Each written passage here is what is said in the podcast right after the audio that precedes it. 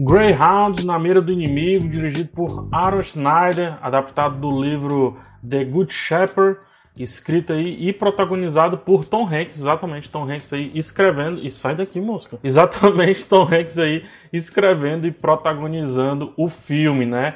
É, ele ia ser lançado no cinema, mas só que com o lockdown, né, com todo esse probleminha que nós tivemos e estamos tendo, acabou sendo lançado no serviço de streaming da Apple. Acompanhamos aqui o Destroyer, o navio chamado de Greyhound, capitaneado aí pelo personagem do Tom Hanks, em meio a ataques de U-boats, os temidos submarinos alemães durante a Segunda Guerra Mundial. Só para você entender, é, o navio ele fazia a proteção de uma grande frota que atravessava o Atlântico em direção à Inglaterra, né, o Reino Unido, a fim de fornecer recursos humanos e materiais para o auxílio na luta dos aliados durante a guerra.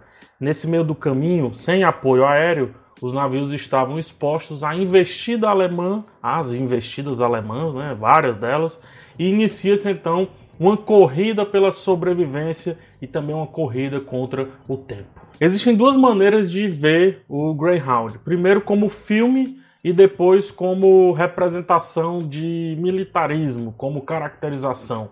Eu vou separar esses dois pontos de vista que eu acho importante para esse filme específico aqui, mas o certo é não fazer isso caso você esteja enveredando no mundo da crítica, tá?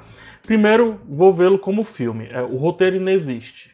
Só um personagem é definido com peso ali na trama e há ao redor deste uma aura de Superman que afasta qualquer receio das coisas darem realmente errado. Como o filme não se baseia em uma história real, mas em um contexto real, o curso do heroísmo, é, esse curso mais padrão que foi apresentado, poderia ter seguido ali com algumas curvas, né, com algumas possibilidades de sentirmos que aquilo poderia dar errado de algum jeito em algum momento. Nem as mortes a gente acabou vendo. Então, como sentir, como sentir o perigo, né? Tom Hanks escreve um papel para ele mesmo e fim. E é justamente isso que faz o filme afundar como filme. A urgência que essa história clama, né, que essa premissa clama, é, é quebrada pelo roteiro e pela montagem ao utilizar diversos fade-outs, diversos, não é um, dois, é diversos fade-outs, acompanhados de letreiros que designavam é, o espaço e o tempo ali do que estava acontecendo, das ações em si. O problema é a quantidade de vezes que isso acontece, sendo um contrarritmo muito sensível. Não precisa estar extremamente atento ao filme para sentir que ele está sendo truncado e a nossa necessidade por tensão é, é praticamente dizimada ali por técnicas antiquadas de narrativa.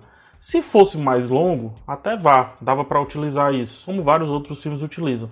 Mas o filme não chega a 1 hora e 30. E depois de Dunkirk, fica muito difícil aceitar tal maneira de se contar uma história com características, ou pelo menos que clamava características de urgência. Agora, olhando para o lado de caracterização e militarismo, o filme vai muito bem, surpreendentemente bem. Os U-Boats é, eram realmente uma ameaça e a cinematografia não deixar claro de onde eles vêm, onde eles estavam, Fora o uso do radar, do sonar, bem como a agonia de saber é, de onde vem o próximo ataque, representou perfeitamente vários relatos daqueles que foram embarcados, né, que atravessaram o Atlântico ali para a Segunda Guerra Mundial. Há relatos, inclusive, de navios que gastavam toda a sua força de ataque nos primeiros embates ali, restando a eles apenas atropelar literalmente os navios, os submarinos alemães é, quando eles submergiam.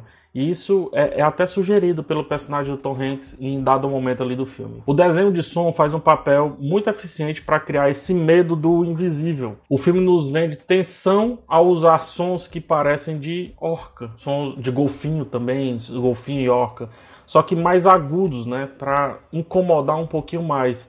E isso acontece sempre que o capitão ele saía da cabine para buscar um visual dos submarinos, como se ele mesmo fosse um sonar. E ao voltar para a cabine, o som de tensão era substituído pelo do sonar do próprio navio. São os detalhes militares levemente atrelados a uma boa cinematografia que praticamente salvam Greyhound de ser completamente descartável. A interceptação da comunicação do navio, o medo visível e invisível que a matilha de U-boats gerava na tripulação, é bem como o capitão que não conseguia parar em paz para sequer comer uma refeição.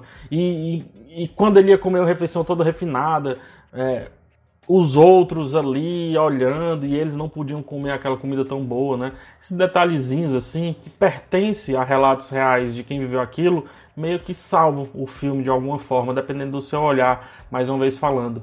Os U-Boats, é, eles se chamavam Wolfpacks, como é chamado lá no, no filme, né? É, tradução para matilha, porque eles caçavam os navios aliados literalmente como lobos, acuando suas presas, separando os mais fortes do bando é, com lobos isca e se colocando entre os guerreiros do grupo para impossibilitar é, ataques 100% efetivos. Tudo isso está lá no filme e aí ele sobe um tantinho ali no meu conceito. Entretanto, e sim, até o melhor ponto do filme tem um entretanto, existem outras obras que relatam isso tão bem quanto, como por exemplo o Das Boot, que é o filme alemão. É, ele mostra o, o lado deles, né, o lado alemão desses embates. Digamos que agora esses dois filmes de alguma forma se complementam com a abissal diferença do poder da narrativa entre um e outro. E nesse caso, quem sai perdendo é o Greyhound. Mas um jeito ou de outro aí tem um complemento. Ao contrário, por exemplo, aí de é, The Vest of Night, que vocês sabem eu tô apaixonado, né? E que é um filme gigante em um filme pequeno. Temos aqui um filme muito pequeno de um filme que se propõe a ser gigante. E entenda isso como você quiser.